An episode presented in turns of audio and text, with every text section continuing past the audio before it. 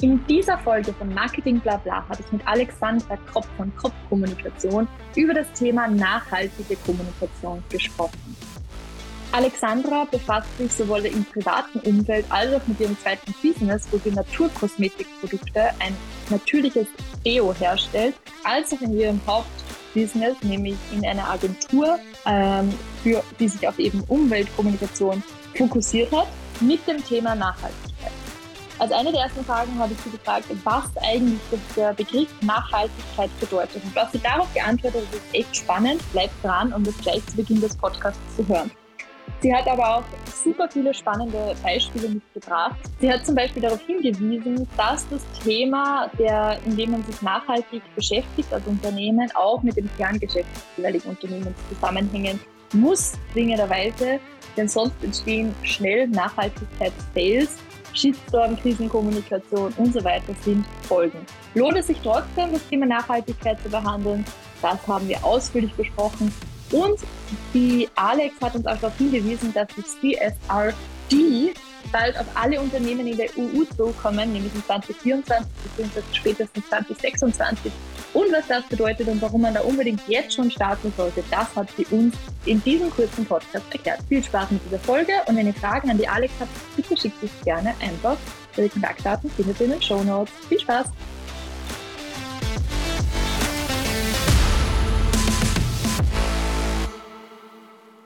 Herzlich willkommen zu einer neuen Folge des Marketing Blabla Podcasts. Heute ist die Alexandra Kropp von Kropp Kommunikation bei mir zu Gast. Hallo Alexandra. Hallo Victoria, freut mich sehr, dass ich heute dabei bin. Ja, mich freut es, dass ich eine Expertin aus dem Bereich Nachhaltigkeit und Marketing für nachhaltige und ethikbasierte Kommunikation bei mir zu Gast habe. Und das ist auch schon mal der erste Teaser, aber jetzt übergebe ich direkt an dich. Erzähl uns doch mal ein bisschen mehr über dein Business, was du so tagtäglich machst und wie es dazu gekommen ist. Ja, also bei mir ist so, dass das Schreiben eigentlich mein ganzes berufliches Leben lang schon mich begleitet. Äh, das heißt, ich habe zunächst als Journalistin begonnen, habe dann bei zwei PR-Agenturen gearbeitet und habe jetzt seit fast 20 Jahren meine eigene Agentur. Und ja, es war bei mir so, dass ich hm, einfach gesehen habe bei den Agenturen, dass oft das Schreiben gar nicht so um, einen Stellenwert gehabt hat. Und das war mir ein sehr großes Anliegen. Also bei meiner Agentur ist mir die Qualität des Textes einfach ein sehr großes Anliegen. Und ich habe dann in den letzten beiden Jahren auch einen Seitensprung gemacht und habe nebenbei ein Produkt für Naturkosmetik auf den Markt gebracht, ein Deo.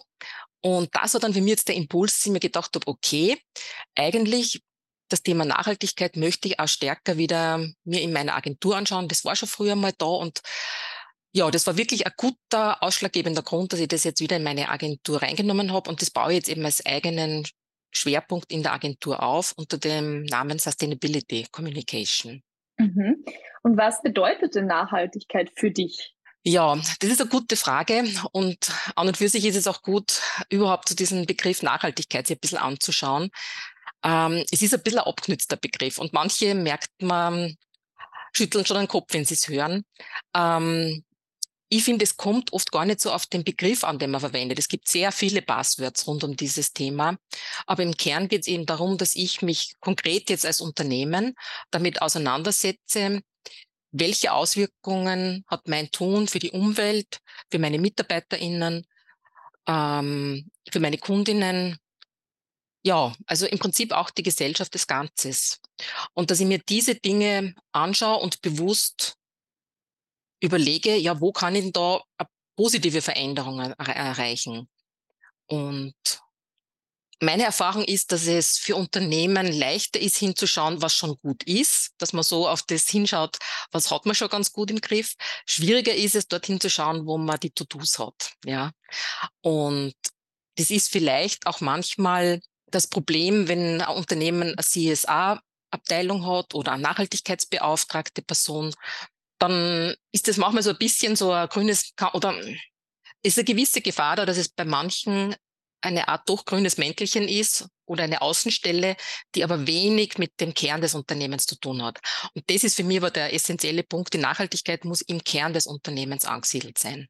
Es waren jetzt schon sehr viele spannende Punkte dabei. Du hast gestartet mit der Information, dass eigentlich Nachhaltigkeit äh, das Thema ist, welche Auswirkungen hat mein Tun auf die Gesellschaft, auf Mitarbeiterinnen, auf Unternehmen und so weiter und so fort. Ähm, du arbeitest jetzt, habe ich so rausgehört, ja mit vielen Unternehmen auch in dem Bereich zusammen, jetzt im Bereich Textern. Ähm, siehst du da Tendenzen, wo man sagen kann, okay, die Unternehmen machen in bestimmten Abteilungen, Bereichen schon sehr viel gut, wo man sagen, okay, die meisten, wenn wir uns jetzt mal auf das Positive konzentrieren, ganz in diesem Spirit, ähm, gibt es da Tendenzen, wo man sagt, Punkt A, B, C, das sind die Dinge, die die meisten Unternehmen eigentlich eh schon super machen? Boah, das ist schwierig, so allgemein zu sagen. Ähm, also all over, glaube ich, schwierig. Ähm, es war so, dass wir in Österreich zum Thema Umweltfreundlichkeit schon eine gewisse Tradition haben, weil wir doch relativ hohe Auflagen hatten in Richtung Umweltfreundlichkeit. Und auch bei den sozialen Standards sind wir einfach aufgrund der rechtlichen Vorgaben eigentlich relativ gut unterwegs, wenn man es jetzt in einem internationalen Vergleich sich anschaut. Ähm, mhm. Beim einzelnen Unternehmen kann das trotzdem sehr unterschiedlich ausschauen. Ja. Ähm, von daher sehe ich das jetzt aber auch positiv. Also es wird in der EU sich sehr viel verändern zum Thema nachhaltigen Denken. Wir haben alle schon ein bisschen mitbekommen, da gab es die Diskussion mit der Taxonomie. Äh, größere Unternehmen müssen jetzt schon seit 2022 einen sogenannten taxonomiefähigen Umsatz und taxonomiefähige Investitionen äh, angeben. Mhm. Das heißt, sie müssen, das sind im Prinzip umweltfreundliche Themen, ja. Und das war schon recht viel in den Medien, aber es geht jetzt einen Schritt weiter. Die EU hat jetzt den nächsten Schritt ähm, gesetzt. Es wird kommen ein sogenanntes Corporate Sustainability Reporting. Und da gibt es eben diese Directive dazu, die CSRD. Und ich finde, dass ganz gescheit ist, dass dann die Nachhaltigkeit nicht mehr nur so ein freiwilliges Thema ist, das ich tun kann und wo ich auch relativ frei bin, wie ich das dann umsetze, sondern da gibt es ganz konkrete, wird es ganz konkrete Vorhaben Vorgaben geben, die dann die Unternehmen umsetzen müssen. Ähm, das ist schon ein interessanter, riesiger Meilenstein, weil das Unternehmen bisher muss ich halt wirklich rein die typischen Buchhaltungsthemen äh, berichten, Umsatz, Gewinn und so weiter. Da habe ich meine Bilanz und dazu bin ich verpflichtet. Aber dem beigestellt kommt künftig auch für alle Unternehmen über 250 Mitarbeiterinnen eine Berichterstattung zu den sogenannten nicht finanziellen Themen. Und das sind eben die Nachhaltigkeitsthemen. Das heißt, man muss sich dann anschauen als Unternehmen, wie viel CO2-Ausstoß produziere ich? Und da kommt für Unternehmen viel zu tun, eben Daten zu erheben und auch zu schauen, wo stehe ich da und wo kann ich mich verbessern. Das heißt, es kommen da gewisse KPIs, irgendwelche Messwerte, die man da erheben muss als Unternehmen. Ab wann kommt das? Weißt du das? Ja, ähm, also das wird äh, sukzessive eingeführt und die ersten Unternehmen wird es ab 2024 betreffen und dann sukzessive wird der Kreis immer weiter gefasst und ab 2026 werden es dann alle Unternehmen sein, die zwei von drei Kriterien erfüllen und ein Kriterium davon sind eben die 250 Beschäftigten. Also wenn ich 250 MitarbeiterInnen oder mehr habe, wird es mich ziemlich sicher ab 2026 treffen. Und ich habe jetzt sehr viele ähm, Workshops dazu besucht und äh, Veranstaltungen. Und auf jeder Veranstaltung kommt das gleiche, der gleiche Appell an die Unternehmen, fangt rechtzeitig an, weil jedes Unternehmen beginnt da von Null. Also die Bilanz legt jedes Unternehmen von Anfang an und wir haben da Erfahrung, die Jahrhunderte zurückgeht, aber diese ganzen Nachhaltigkeitsberichtsthemen, die sind ganz neu und das wird eine ziemliche Challenge werden. Das kann man definitiv sagen. Ja. Und äh, das betrifft alle europäischen Länder.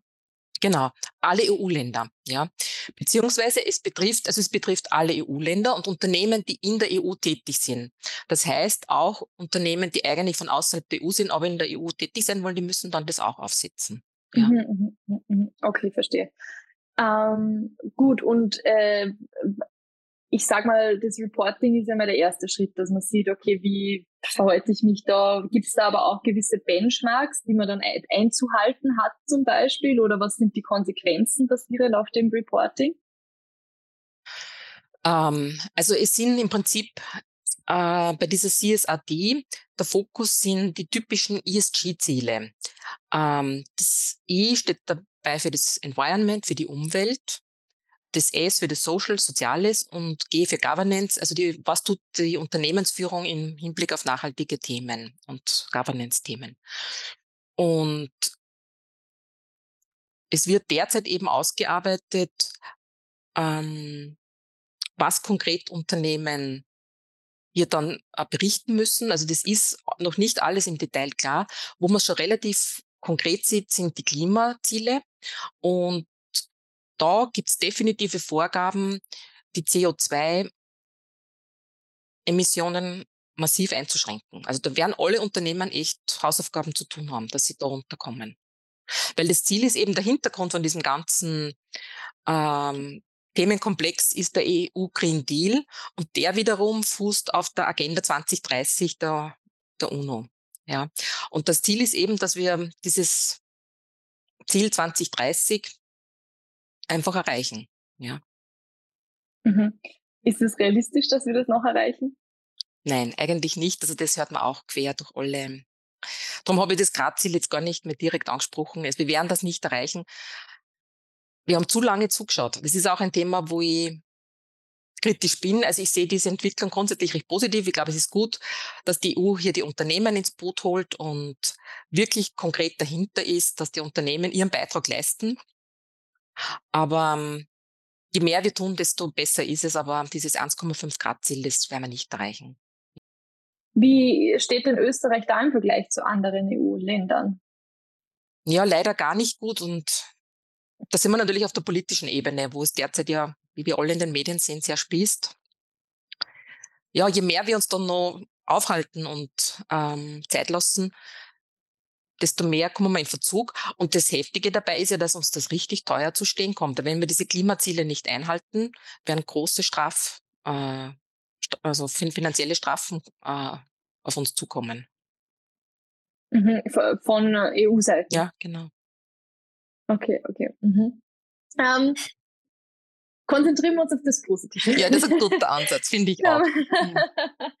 Schauen wir mal eben, was jetzt schon gut funktioniert und wo wir überhaupt einen Wirkungsraum haben. Und da würde mich jetzt speziell interessieren, du bist ja eben schon sehr, sehr lange im Bereich Texte äh, tätig und das ist so dein Haupt, Fokus. Wo siehst du denn da deinen Wirkungsbereich, äh, wenn man Texte in Verbindung mit Nachhaltigkeit anschaut? Mhm. Das ist eine gute Frage. Ähm, und für mich auch ganz ein wesentlicher Punkt. Ähm, ich sehe es eigentlich so, dass ich als Texterin erst mitten im Prozess aktiv dazu stoße. Äh, es ist ganz wichtig, dass es davor eben diese Bestandsaufnahme im Unternehmen gibt. Was tun wir in Richtung Nachhaltigkeit? Welche Ziele wären sinnvoll, wo gehen wir es konkret an? Ähm, wo sind die Quick Wins, wo ich wirklich relativ schnell was verbessern kann und wirklich einen, einen Unterschied erreichen kann. Das ist der Themenbereich, den ich nicht abdecken kann. Da sind wir eben dann bei der klassischen CSA-Beratung. Und ich finde das total wichtig und absolut wichtig, dass Unternehmen eben sich da auch Hilfe von außen und Unterstützung von außen holen. Und meine Aufgabe, und ich komme dann äh, zu dem Thema dazu, wenn es darum geht, das in in einen Text zu übersetzen. Und mir ist da eben ganz ein wichtiges Anliegen, dass es eben nicht nur geht um, so wie soll ich sagen, so ein umweltfreundlich aufgehübschte Kommunikation zu machen, sondern wirklich dann um, die eine reflexive Übersetzung. Wie schaut das Nachhaltigkeitsthema bei uns aus? Wer ist denn da im Unternehmen typischerweise involviert? Welche Rollen oder Abteilungen? Hm, ja, Genau, das ist auch ein sehr interessantes Thema.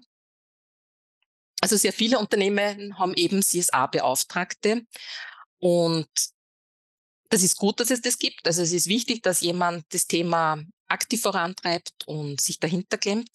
Aber es ist ganz wichtig, dass das CSA-Thema an der Unternehmensspitze verankert ist. Das ist ein Thema, was von der Unternehmensleitung kommuniziert werden muss und ähm, aktiv vorangetragen vorangetrieben wird. Wenn das so Außenstelle ist, dass die CSA-Abteilung sich da ein bisschen um Umweltfreundlichkeit kümmert, dann wird man nicht wirklich einen massiven Fortschritt erreichen.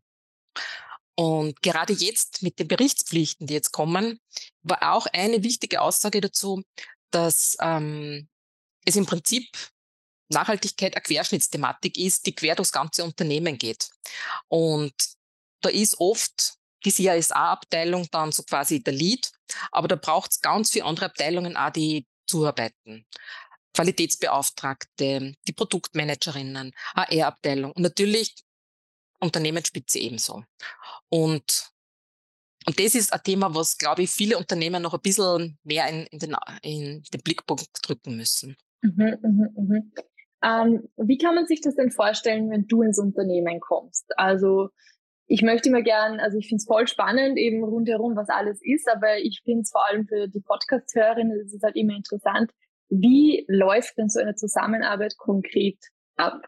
In welchem Moment wirst du angerufen, wo man sagt, okay, jetzt brauchen wir die Texte dazu oder steigst du vielleicht schon früher bei Messaging-Entwicklung ein und wer ist überhaupt dein Ansprechpartner im Unternehmen? Gibt es da Workshops? Kriegst du da ein Briefing und du schreibst das einfach? Also vielleicht kannst du uns da ein bisschen Einblicke geben in deinen Arbeitsalltag.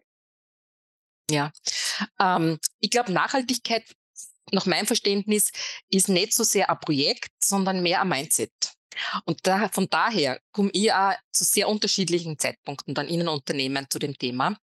Ähm, es ist manchmal schon zu dem Zeitpunkt, wo es darum geht, einen Report äh, aufzusetzen, einen CSA-Report oder etwas ähnliches. Manchmal geht es auch darum, einmal erstmals zu erheben, ja, wo stehen wir? Und zum Beispiel dieses Thema auch auf der Webseite abzubilden. Also ich lebe das immer wieder, dass viele Unternehmen eigentlich schon sehr viel tun und da sehr aktiv sind, aber es gibt nicht einmal auf der Website ein, ein Screen dazu. Und also ich glaube, das ist schon wichtig, weil immer mehr Leute auf das schauen. Ähm, wie steht ein Unternehmen zum Thema Nachhaltigkeit? Es ist etwas, wo momentan viel Fokus drauf ist. Also gerade durch das Klimathema,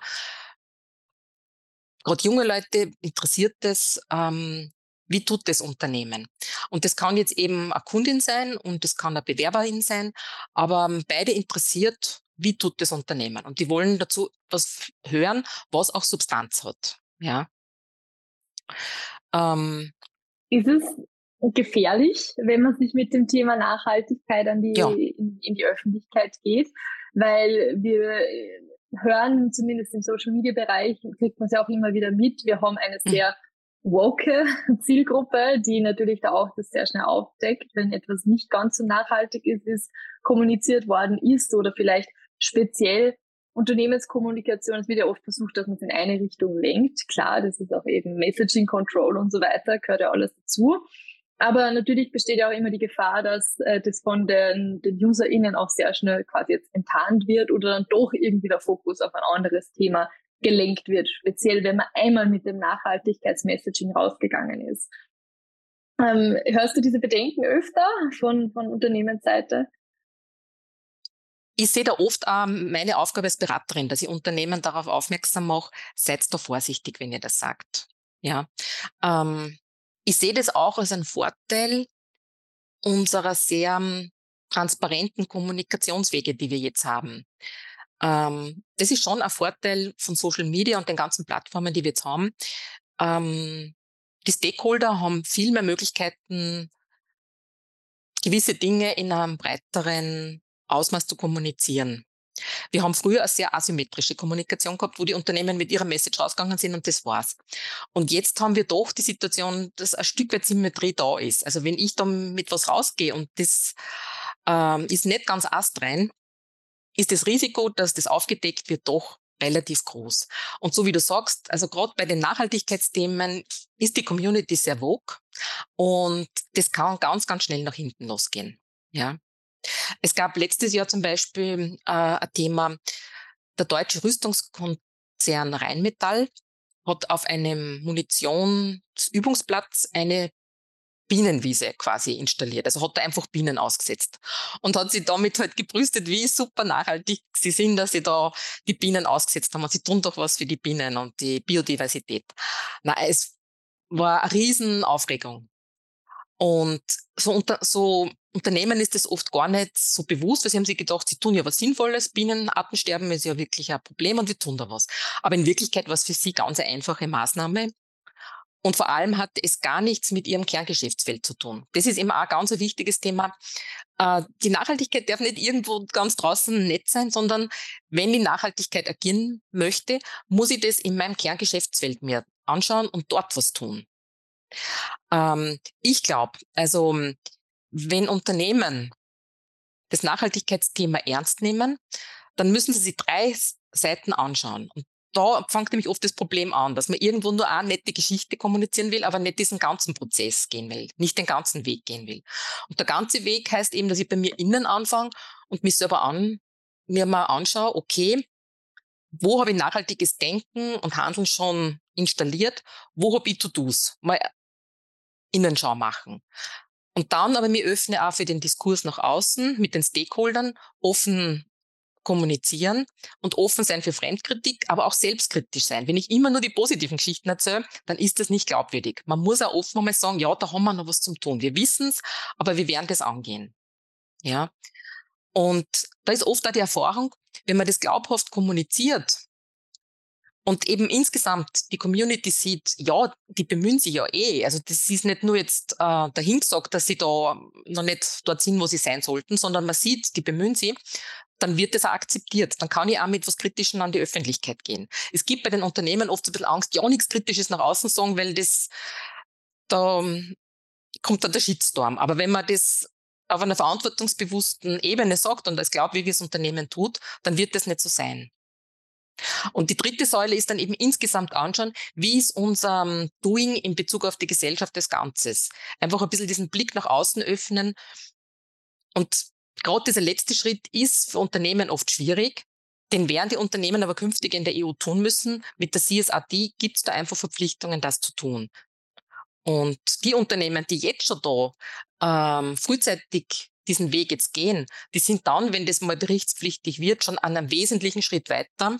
Und da wird dann der erste CSRD-Bericht nicht ein riesen Offenbarungseid sein, wo man eingestehen muss, man ist eigentlich ganz, ganz weit hinten bei dem Thema weil man eben dann jetzt schon ein paar Jahre Zeit hat, sich da Gedanken zu machen und erste Schritte zu setzen. Ich sehe es immer ein bisschen so, dass man eigentlich ein bisschen den Kosten-Nutzen-Faktor abwägen muss. Also eben immer die Frage, ähm, ist es jetzt derzeit schädlicher für mich als Unternehmen, nicht zu kommunizieren in dem Bereich, als zu kommunizieren mit der Gefahr, die natürlich immer ein bisschen die Unbekannte ist, ähm, dass dann vielleicht mal was in eine falsche Richtung geht, bin ich entsprechend äh, krisenkommunikationsmäßig so gut aufgestellt, dass ich auf das dann auch reagieren kann, so wie du es jetzt gerade in, in Schritt zwei erklärt hast, dass man halt dann sagt, okay, man gesteht Fehler ein und äh, danke für quasi diesen den Input und wir ändern das und auch auf das so ein bisschen Selbstreflexion als Unternehmen auch macht. Ähm, oder ist es halt quasi der, der bessere Nutzen, sich ganz aus diesem Thema rauszuhalten und nichts dazu zu sagen? Und da ist jetzt die Frage, ist es überhaupt zukünftig möglich? Ich glaube, dass das eh schon halb beantwortet eigentlich, ähm, dass man sich da ganz von dem Thema Nachhaltigkeit und der, und der Politik, die quasi rund um die Nachhaltigkeit ja betrieben wird, äh, sich da ganz rauszuhalten, ganz davon zu trennen? Ähm, ich habe letztens bei einer Diskussion war so das Thema, äh, ja, kommt uns das nicht alles viel zu teuer? Dieses ganze Nachhaltigkeitsthema, das wird uns, die EU wird sich da einen riesen Nachteil einfangen, weil das so viel Kosten verursachen wird. Das wird so aufwendig und dann sind wir noch mehr hinten nach. Und da hat auch Diskutantin gesagt, also eigentlich sollte man dieses ganze ESG-Thema als Vorteil sehen, weil es uns mehr Gewinn als Nachteile bringen wird. Ähm, der Klimawandel wird extreme Kosten uns bringen. Und also diese Mitdiskutantin hat gemeint, für jeden Euro, den wir jetzt einsetzen, werden wir uns 15 Euro dann nachher durch Klimawandelkosten ersparen. Oder auch durch Maßnahmen, die wir dann nicht nachher setzen müssen. Und das ist auch bei der CSRD ganz ein großer Fokus zum Schauen, ähm, welche Kosten werden wir als Unternehmen infolge des Klimawandels entstehen. Also auch das schon zu bewerten. Ähm, nicht jedes Unternehmen wird direkte Kosten haben, aber ähm, also überall dort, wo mich Unwetter zum Beispiel, vermehrte Unwetter oder Temperaturerhöhungen treffen, da kommen ganz direkte Kosten. Ja. Und auch auf vielen anderen Ebenen. Und ich glaube, wir haben oft ein bisschen das Gefühl, dass nur wir da auch zu aktiv sind. Das fand ich letztens auch sehr interessant. Es gibt in Australien zum Beispiel schon ganz lange Berichtspflichten zu CO2-Ausstoß und zur Energieeffizienz von Gebäuden. Also dort ist das auch kein Goodie mehr, das halt nette Unternehmen machen, sondern die müssen das tun. Und ja, und ähnlich wird es halt in der EU jetzt auch werden. Ähm, es ist auch interessant in dem Zusammenhang, Deutschland hat seit Jänner ein Gesetz zu den Wertschöpfungsketten. Das hat einen sehr sperrigen Titel. Das Gesetz heißt Lieferketten-Sorgfaltspflichtengesetz. Und da muss eben jedes Unternehmen sich anschauen, wie Nachhaltigkeit sind meine Lieferanten entlang der Wertschöpfungskette. Und was jetzt passiert schon, ist, dass österreichische Unternehmen von ihren deutschen Geschäftspartnerinnen Briefe bekommen und die sagen, bitte schickt uns eure Daten, wie Nachhaltigkeit agiert ihr. Und das ist jetzt natürlich ein Riesen-Challenge für viele Unternehmen, die bisher sich noch nichts in der Richtung angeschaut haben, die müssen auf jetzt trotzdem da irgendwelche Daten auftreiben und das erste mit CO2-Äquivalent erheben.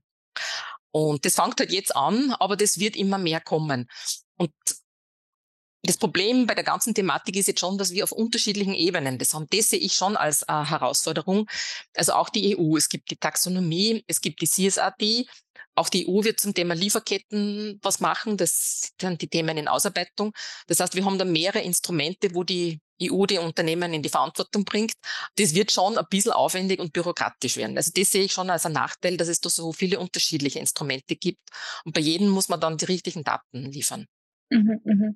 Das heißt, es wäre vielleicht sogar besser, wenn man es da einen äh, konkreten, ja, ja okay, äh, ja, mhm. ja. Wie siehst du denn oder wie stehst du denn zu Gütesiegeln? Also alle es gibt ja alle möglichen äh, Bio-Abzeichen bei Lebensmitteln zum Beispiel. Es gibt nachhaltigen E-Commerce. Es gibt ja alles Mögliche schon in dem Bereich.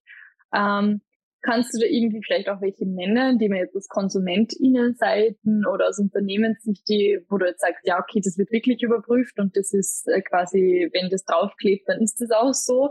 Oder ist das relativ schwierig oder sind die eh alle gut? Also, ja. Mhm.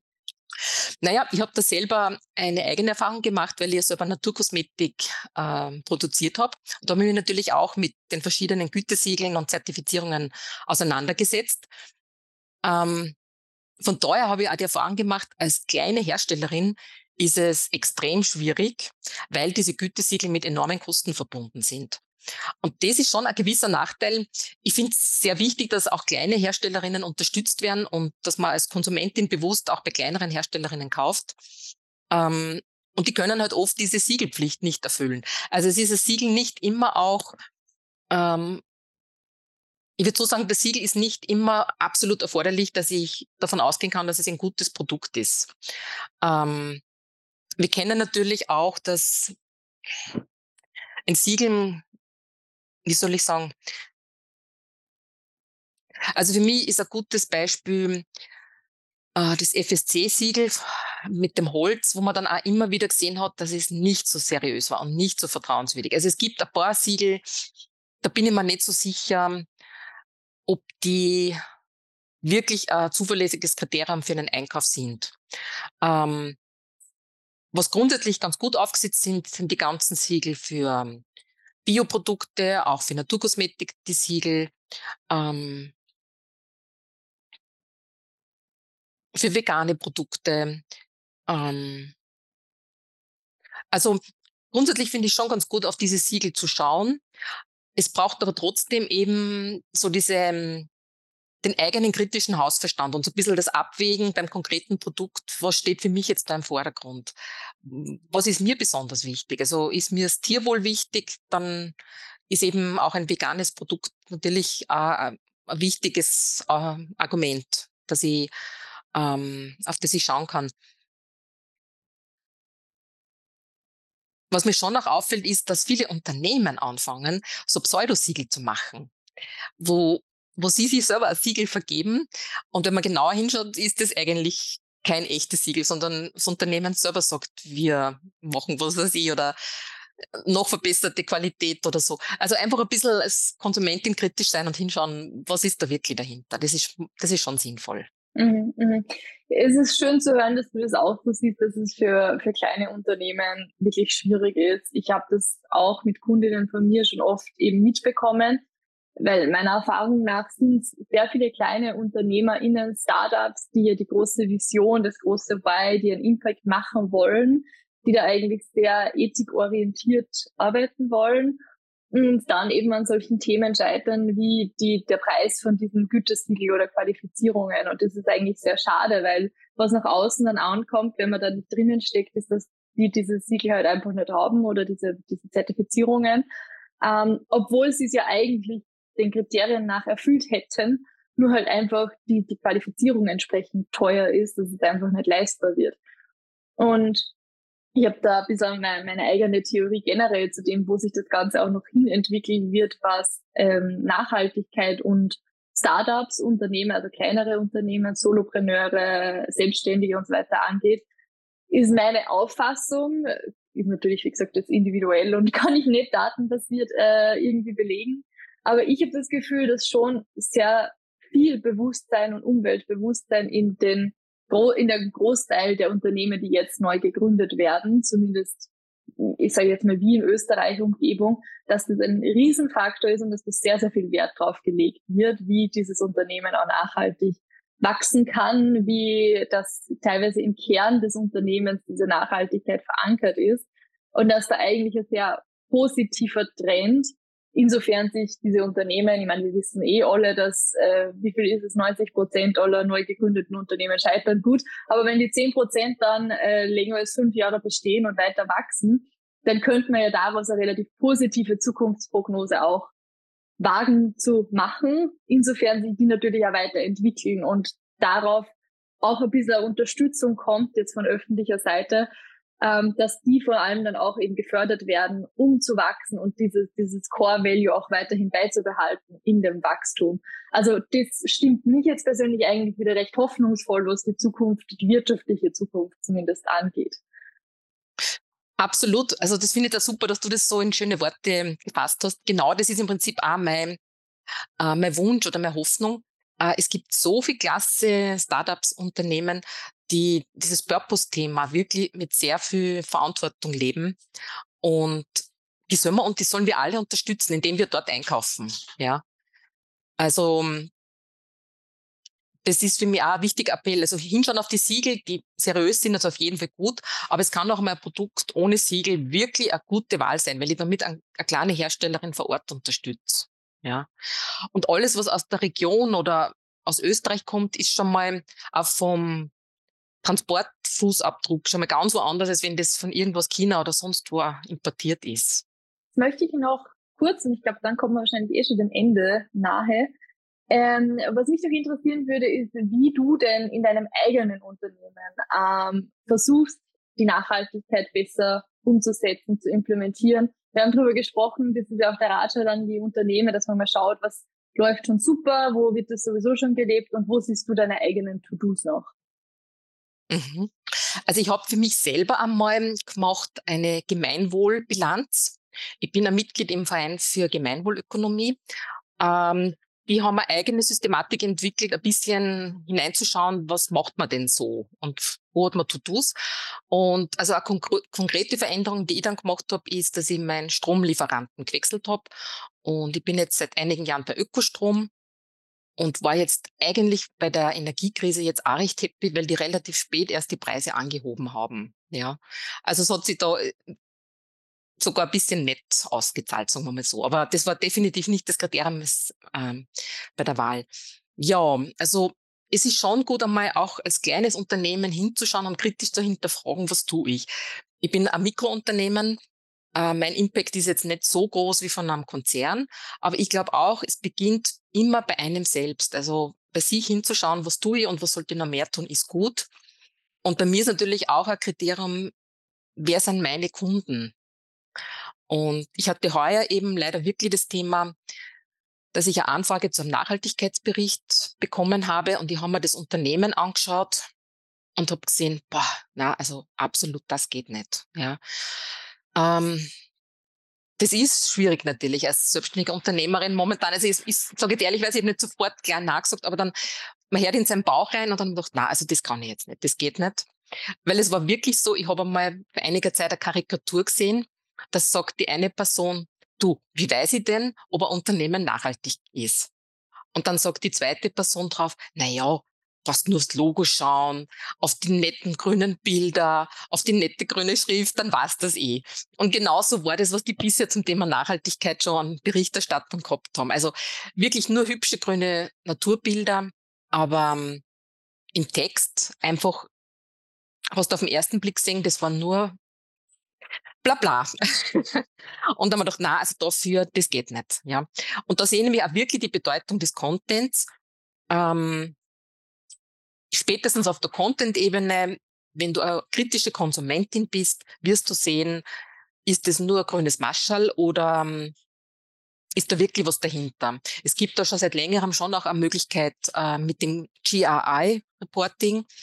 Das ist ähm, ein Standard, der international seit längerem besteht. Und wenn ich als Unternehmen nach solchen Standard wie dem GRI oder künftig nach der CSRD meine Berichte lege, da kann ich mich nicht mit grünen, netten Naturbildern drum mogeln. Da sieht man schon, was wird wirklich getan. Mhm. Ja. Okay, ja. Also das heißt auch wirklich da bewusst Entscheidungen zu treffen, wo, äh, mit wem kann ich mir vorstellen, zusammenzuarbeiten und dann auch wirklich da ähm, auch sich wovon zu distanzieren, was auf jeden Fall kann ich total nachvollziehen, sicher nicht eine einfache Entscheidung ist auch in dem Moment. Gut, und dann haben wir noch eine abschließende Frage, nachdem ja jetzt diese CSRD bis 2024 oder 2026, hast du gesagt, verpflichtend werden.